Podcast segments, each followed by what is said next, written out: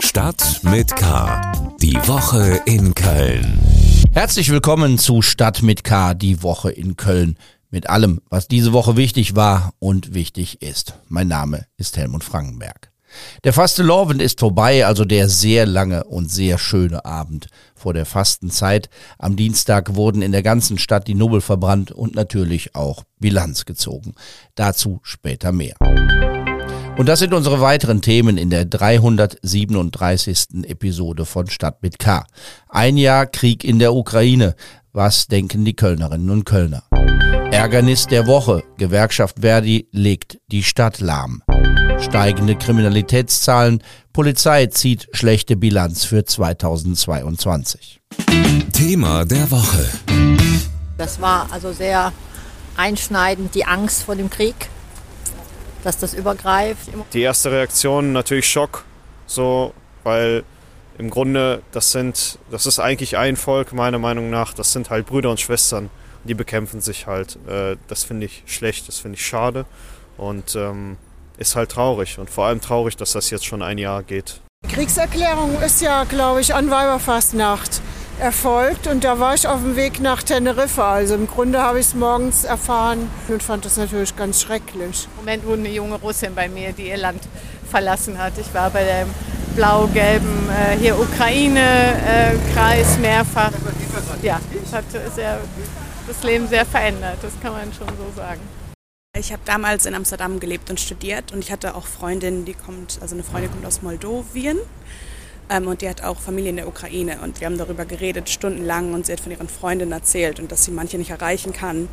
Und von ihrem Sommerurlaub. Und dass es ja alles jetzt nicht mehr so ist, wie es mal war. Und dass sie unglaublich Sorgen um ihren Bruder und ihren Vater hat, dass sie vielleicht eingezogen werden. Und ja, das war damals so das Schlimmste. Ich hatte auch eine Freundin, ihr Freund kam aus der Ukraine. Und er ist dann sofort zurückgereist und sich um seinen kranken Vater zu kümmern. Ja, wie alle, ne? Katastrophe. Jetzt ist es passiert, was man bei Putin erwarten konnte. Er war ja immerhin der Chef des Geheimdienstes und dementsprechend war auch klar, dass alles, was er vorher gesagt hat, nicht stimmen würde. Und die Amerikaner wussten es ja schon, also sehr überrascht war ich nicht, als es dann losging. So erinnern sich die Kölner und Kölnerinnen an den 24. Februar 2022.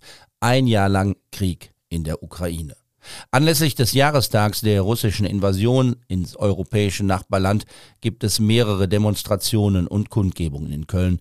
Zum Zeitpunkt der Veröffentlichung dieser Ausgabe von Stadt mit K treten zahlreiche Kölner Bands und Musiker bei einem Solidaritätskonzert auf dem Heumarkt auf. Zwölf Monate Krieg in Europa, das hat sich keiner vorstellen können. Und was die Sache noch schlimmer macht, bislang ist kein Ende in Sicht keine greifbare Perspektive, die den Weg zu einem Frieden oder wenigstens einem Waffenstillstand aufzeigt. Laura Ostender hat Kölnerinnen und Kölner auf der Straße nach ihrer Meinung gefragt, wie wird es weitergehen? Es ist halt nach wie vor einfach nur fürchterlich und im Grunde, ich glaube, es weiß keiner, was passieren. Also es, am besten wäre Frieden, nur wie. Ne? Also ich, ich weiß halt nicht, wie das erfolgen kann.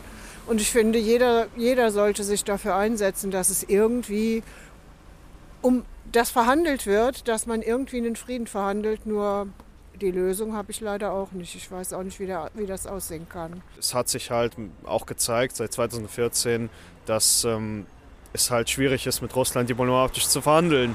Und deswegen, sage ich mal, gibt es Leute, die sagen, okay, wir müssen mehr Waffen liefern, mehr Waffen liefern. Auf der anderen Seite gibt es Leute, die sagen, ja, äh, je mehr Waffen, desto mehr Tote. Und was ist unser Ziel? Wollen wir weniger Tote haben?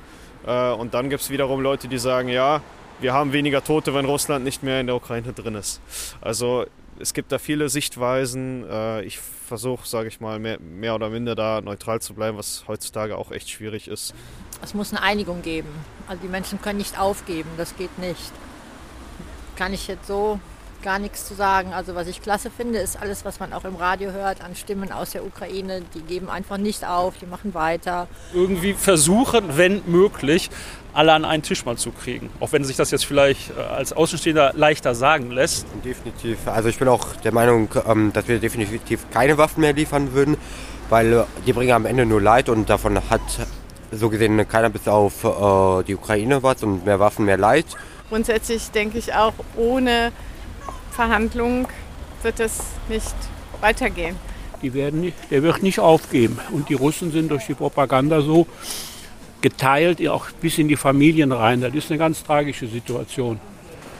Und die Leute, die nach hier kommen, die soll man so unterstützen, dass sie sich hier eine Zukunft aufbauen können. Was ist, wenn das jetzt wirklich dann ein europäischer Krieg wird oder gar halt irgendwie der dritte Weltkrieg? Also ich habe so ein bisschen die Hoffnung darin, also ich habe jetzt auch einige ähm, Podcasts gehört dazu, dass es sich jetzt jährt, die irgendwie, wo sich ExpertInnen zumindest halbwegs optimistisch zeigen, dass es vielleicht eine Lösung geben könnte und dass es Stimmen gibt, die sagen, ja, jetzt vielleicht noch ein paar Monate ausharren und dann ähm, lässt sich vielleicht eine, eine Lösung finden. Das ist so die Hoffnung, die ich habe, aber wie es weitergeht, keine Ahnung. Oberbürgermeisterin Henriette Reker hat die Bereitschaft der Stadt bekundet, weiterhin Flüchtlinge aufnehmen zu wollen. Solange ein gerechter Frieden nicht möglich ist, können sich die Menschen, die aus der Ukraine zu uns geflüchtet sind, weiterhin auf unsere volle Unterstützung verlassen, so Reker. Aktuell sind rund 4000 Menschen aus der Ukraine in städtischen Einrichtungen untergebracht. Das Ausländeramt hat noch deutlich mehr Geflüchtete registriert. 12.500 Menschen hätten einen sogenannten Aufenthaltstitel bekommen. Darunter sind über 2700 Kinder, die Schulen und Kitas in der Stadt besuchen können. Da das alles auch viel Geld kostet, hat die Oberbürgermeisterin erneut mehr Unterstützung von Bund und Land gefordert. Die Kölner Freiwilligenagentur hat dazu aufgerufen, sich weiter für die Flüchtlinge zu engagieren. Aktuell sei der Bedarf besonders hoch bei der außerschulischen Begleitung von Kindern aus der Ukraine. Freiwillige übernehmen da eine Patenschaft für Grundschulkinder, um als zusätzliche Bezugspersonen zur Seite zu stehen. Da geht es darum, etwas zur Freizeitgestaltung beizutragen, lesen, backen, die Stadt erkunden. Vieles ist möglich. Wer helfen will, kann sich bei der Kölner Freiwilligenagentur melden. www.köln-freiwillig.de ist die Adresse im Netz. Kann man auch nochmal in den Show Notes zu dieser Ausgabe nachsehen. Aufreger der Woche. Dass wir als Verdi in der gesamten Breite des öffentlichen Dienstes streik- und mobilisierungsfähig sind, hat sich, glaube ich, gezeigt in den letzten Wochen und natürlich ist das auch jederzeit ausbaubar. Das sagte der Chef der Gewerkschaft Verdi, Frank Wernicke. Und was er mit ausbaubar meint, werden am Montag Zehntausende Kölnerinnen und Kölner erleiden müssen. In den vergangenen Tagen gab es bereits ein paar Warnstreiks in einzelnen Kindertagesstätten. Am kommenden Montag werden nun alle städtischen Kitas bestreikt. Und nicht nur das, auch die KVB und der Flughafen sollen bestreikt werden, außerdem die kommunalen Krankenhäuser und die Müllabfuhr. Die Gewerkschaft fährt also schweres Geschütz auf und wie bei allen Tarifauseinandersetzungen im öffentlichen Dienst sind die Leidtragenden nicht die Arbeitgeber, sondern die Bürgerinnen und Bürger. Am Donnerstagabend ging eine zweitägige Verhandlungsrunde ohne Einigung zu Ende. Die Arbeitnehmervertreter lehnten das Arbeitgeberangebot ab. Die nächste Verhandlungsrunde ist erst für Ende März geplant. Was sonst wichtig war. Zeitgleich in Stadt und Land sind die Zahlen der Kriminalstatistik für das vergangene Jahr bekannt gegeben worden. Und diese Zahlen sind richtig schlecht. Mehr Sexualdelikte, mehr Straßenkriminalität, sogar mehr Morde. In Köln ist es nicht anders als in ganz Nordrhein-Westfalen. Im Vergleich zu den beiden Corona-Jahren sind die Zahlen deutlich gestiegen, aber nicht nur das. Die Zahlen liegen auch über denen von 2018 und 2019. Im Studio ist mein Kollege Alexander Holleczek, der für die Lokalredaktion des Kölner Stadtanzeiger berichtet. Gibt es von Seiten der Polizei oder aus dem Innenministerium Erklärungsversuche für die gestiegenen Zahlen? Ja, also die Polizei führt die hohen Zahlen vor allen Dingen auf die, sagen wir mal, Rückkehr des Lebens nach den beiden Corona-Jahren zurück und spricht immer wieder gerne von den sogenannten Tatgelegenheiten. Damit meint sie, dass natürlich in einer volleren Innenstadt zum Beispiel Taschen- oder Ladendiebe ein leichteres Spiel haben und äh, in volleren Partyvierteln auch mehr Straftaten begangen werden. Wenn niemand zum Beispiel jetzt auf der Schildergasse ist, kann auch von niemandem was geklaut werden. Wenn Kneipen zu sind, gibt es auch keine Kneipenschlägereien. Außerdem glaubt die Polizei auch, dass sich nach zwei Jahren Pandemie und auch den Lockdowns ja in diesen beiden Jahren vieles angestaut hat bei den Menschen. Das gestiegene Gewaltpotenzial ist spürbar. Streitigkeiten immer häufiger äh, werden immer häufiger am Ende nicht mehr verbal, sondern handgreiflich beendet. Michael Esser, der Leiter der Kriminalpolizei, hat am Dienstag gesagt, dass bei vielen jetzt Zitat ordentlich Druck auf dem Kessel sei. Welche Straftaten haben denn stadtweit besonders zugenommen? Eigentlich alle. Also in die Statistik geht da zunächst mal jede Straftat ein, egal ob es jetzt ein geklautes Portemonnaie oder eben der Mord ist, und wird dann aber natürlich kategorisiert. Die Schiere der Menge der Straftaten ähm, verteilt sich auf die ja, sogenannte Straßenkriminalität, die besagten Ladendiebstähle oder eben Handtaschendiebstähle. Auffällig ist aber auch, dass die Zahlen bei den Sexualstraftaten und anderen Gewaltdelikten nochmal deutlich angestiegen sind und eben auch über das Niveau der beiden Jahre vor Corona. Und hier kann man das schon so sehen, macht sich die ähm, gesunkene Hemmschwelle für Gewalt und auch die Rückkehr der Partyszene bemerkbar. Es gibt ein paar Zahlen, die besonders erschrecken. Zum Beispiel die Bilanz für die Polizeiinspektion 1 in der Innenstadt. Also das Gebiet der Polizeiinspektion 1 umfasst eben die komplette Innenstadt. Also da sind dann die großen Fußgängerzonen und das Domumfeld, wo besonders viele Taschen- und Ladendiebe unterwegs sind, wenn da viel los ist. Und eben auch die, die Partyzonen auf den Ringen, auf dem Zülpicher Viertel. Die äh, Zahl der Taschendiebstähle hat sich hier im Vergleich zu 2021 mehr als verdoppelt. Da reden wir über ein, ein Plus von 111 Prozent. Und es gibt auch mit mehr als 4000 Fällen ähm, deutlich mehr Körperverletzungen als im Vorjahr. Und beide Zahlen sind aber auch gegenüber 2019, also den letzten beiden, äh, also dem letzten vollen Jahr vor den beiden Corona-Jahren, um ein gutes Drittel gestiegen. Wie steht es um die Aufklärungsquote? Die ist minimal gesunken, also es wird weniger aufgeklärt. Ähm, liegt jetzt ziemlich genau bei 50 Prozent. Wie gesagt, verteilt auf alle Straftaten hinweg. Die gesunkene äh, Zahl lässt sich ganz einfach damit erklären, dass vor allen Dingen bei so ähm, Delikten wie Laden- und Taschendiebstähle eben die Täter besonders selten gefasst werden. Bei der Pressekonferenz, die NRW-Innenminister Herbert Reul gegeben hat, war es ihm besonders wichtig, auf Gewalt auf den Schulhöfen hinzuweisen, also auf eine besondere Form der Jugendkriminalität. Ja, also er zeigte sich da geradezu alarmiert, kann man sagen. Die Zahl der Straftaten in der Schule oder auf dem Schulhof oder auf dem Weg in die Schule haben sich mehr als verdoppelt. In der Regel seien das Körperverletzungen oder äh, Diebstähle, hat Reul gesagt. Und ähm, stellte klar, Zitat, Kinder sind eindeutig zu oft Täter. 102.000 Täter oder Tatverdächtige seien unter 21 Jahren, sagte Reul, landesweit. Und davon 21.000 Kinder bis 14 Jahren. Herzlichen Dank, Alexander Holleczek aus der Lokalredaktion des Kölner Stadtanzeiger zu den gestiegenen Kriminalitätszahlen. Tonobelus, Tonobelus, Kanister, vollkommen Spiritus. Wer ist schuld an der Träge stehen gestern bei der Ankunft an der Flingsports fast die Datumsgrenze überschritten?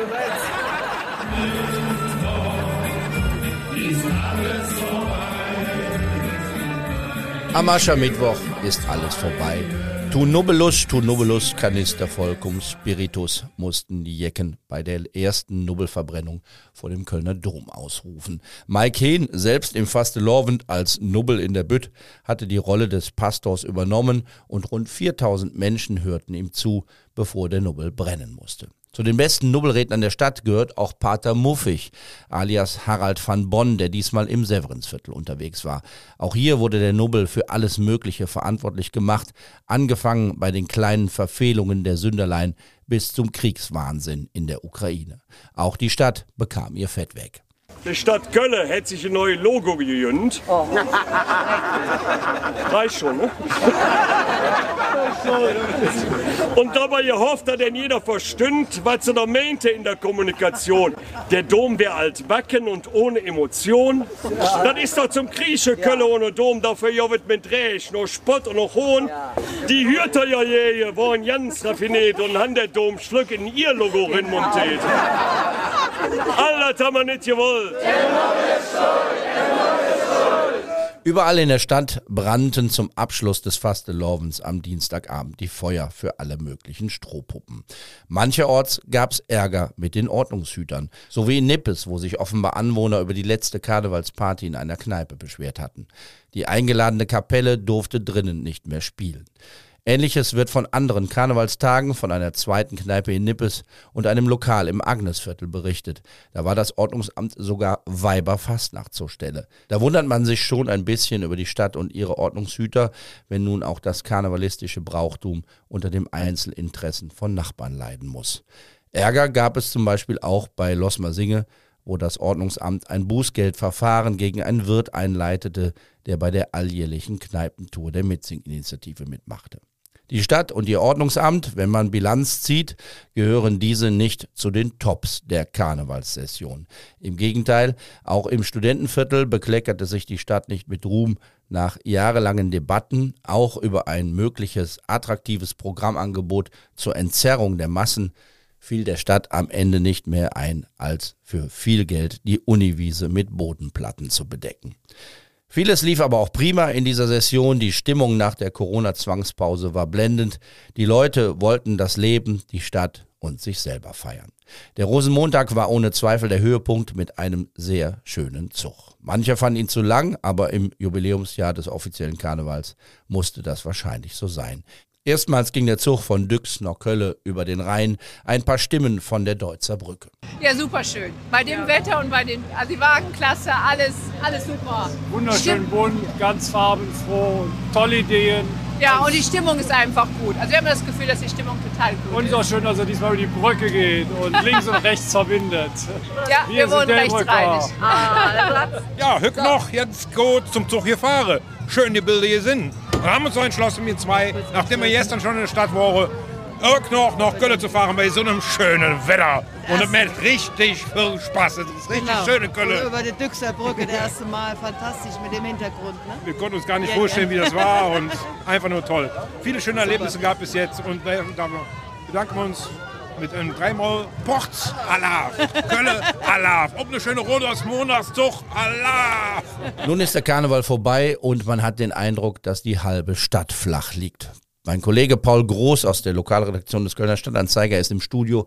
Paul, stimmt dieser Eindruck? Ja, der Eindruck ähm, lässt sich jetzt zahlenmäßig noch nicht so ganz äh, bestätigen, Helmut, aber äh, ganz falsch scheint er auch nicht zu sein. Ich habe zum Beispiel mit einem Allgemeinmediziner aus Köln-Nippes gesprochen äh, und der sagte, die Hälfte der Patienten, die mit grippalen ähm, Beschwerden äh, zu ihm kommen, und das äh, seien auch immer mehr, ähm, hätten tatsächlich auch Corona. Es gibt eine äh, neue Subvariante äh, der Omikron-Variante des Coronavirus, die hoch ansteckend ist, laut WHO die ansteckendste bislang überhaupt. Und ähm, genau in der Stadt ähm, waren schon äh, ungefähr ja, knapp 10 Prozent aller positiven PCR-Tests zuletzt auf diese Variante zurückzuführen wenn man jetzt den Anstieg mit einberechnet und die Verzögerung, die diese Statistiken auch immer beinhalten, ist davon auszugehen, dass da schon ja, ein satter Anteil ähm, aller Infektionen auf diese Variante zurückzuführen ist. Also es gibt äh, einen Anstieg an Corona-Erkrankungen, aber wir sehen das auch bei anderen Atemwegserkrankungen. Ist der Karneval schuld dran? So einfach lässt sich das nicht sagen. Also wenn man auch mal auf die Abwasserwerte guckt, ähm, in dem Abwasser in Köln wird ja das, äh, die Coronaviruslast äh, auch gemessen äh, und ausgewertet, äh, zweimal in der Woche. Und da hat sich schon in der Woche vor Karneval und auch eigentlich in den Wochen davor ein deutlicher Anstieg zumindest der Corona-Infektionen gezeigt, ähm, der sich allerdings jetzt noch nicht so wiedergefunden hat in den äh, Testzahlen, denn immer weniger Leute lassen sich testen. Ähm, insofern, äh, es gibt einen Corona-Trend, der völlig unabhängig vom Karneval besteht. Es gibt jetzt aber durchaus die Sorge, dass sich mit dem Karneval der Corona-Trend, aber auch ähm, ja, der Anstieg anderer Atemwegserkrankungen, den das RKI übrigens auch für Anfang März prognostiziert hatte, dass sich das alles verschärft. Wenn man jetzt in die Schulen schaut, wir haben äh, aus einem Gymnasium im Kölner Westen gehört, ähm, dass dort die Hälfte der Oberstufenschüler flach liegen nach Karneval. Ähm, Ähnliches gilt für ein äh, Gymnasium in der Innenstadt. Also ähm, da lassen sich äh, sozusagen erste äh, Karnevalseffekte äh, schon punktuell nachweisen, aber ähm, so wirklich wirklich zahlenmäßig wird man das erst in der kommenden Woche greifen können. Ähm, so ganz ohne Folgen ist der Karneval auf jeden Fall nicht geblieben. Wenn die halbe Oberstufe flach liegt, könnte das natürlich auch andere Gründe haben. Ja, natürlich, absolut. Herzlichen Dank, Paul Groß. Das wird nächste Woche wichtig. Wir blicken auf die nächsten Tage. Annika Müller ist im Studio. Annika, der Streik im öffentlichen Dienst ist nicht der einzige in der kommenden Woche. Das ist richtig, Helmut. Am 3. März, also am Freitag, ist globaler Klimastreik. Daran nimmt auch die Kölner Ortsgruppe von Fridays for Future teil.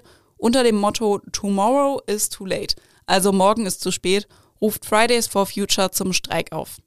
Treffen dafür ist am Hansaring und an den Uniwiesen jeweils um 12 Uhr und von da soll es dann zur Deutzer Werft gehen. Am Freitagmittag würde ich deshalb auch im Gegensatz zu Montag empfehlen, das Auto stehen zu lassen und die KVB zu nutzen. Kommende Woche gibt es aber natürlich nicht nur Streiks. Am Mittwoch, den 1. März, startet etwa die Lit Cologne. Davor am Dienstag wird zur Eröffnung der Deutsche Hörbuchpreis verliehen und ab Mittwoch bis zum 11. März gibt es dann jede Menge Lesungen in der Stadt. 170 Veranstaltungen, davon 80 für Kinder und Jugendliche, bietet die Lit Cologne in ihrer 23. Ausgabe an. Zu den bekannteren Gästen der diesjährigen Lit Cologne zählen zum Beispiel Maria Ressa, die Friedensnobelpreisträgerin aus 2021, der renommierte englische Schriftsteller Ian McEwan sowie Navid Kermani, Träger des Friedenspreises des deutschen Buchhandels. Für viele Termine gibt's noch Tickets. Mehr Infos dazu gibt's auf litcologne.de. Herzlichen Dank. Von mir gibt's noch den Tipp, hört doch mal rein bei den anderen Podcasts des Kölner Stadtanzeiger. Am Montag sprechen Ann Mai Kantereit bei Talk mit K über ihr neues Album und bereits am Samstag gibt's eine neue Folge von True Crime Köln. Da erzähle ich euch zusammen mit mehreren Interviewgästen die seltsame Geschichte um eine kleine Brücke am Aachener Weiher, die zum Symbol für den größten Korruptionsskandal der Kölner Nachkriegsgeschichte wurde. Stadt mit K, die Woche in Köln, gibt's dann wieder am nächsten Freitag. Bis dahin, bleibt wachsam, aber bitte auch gelassen. Tschüss. Stadt mit K.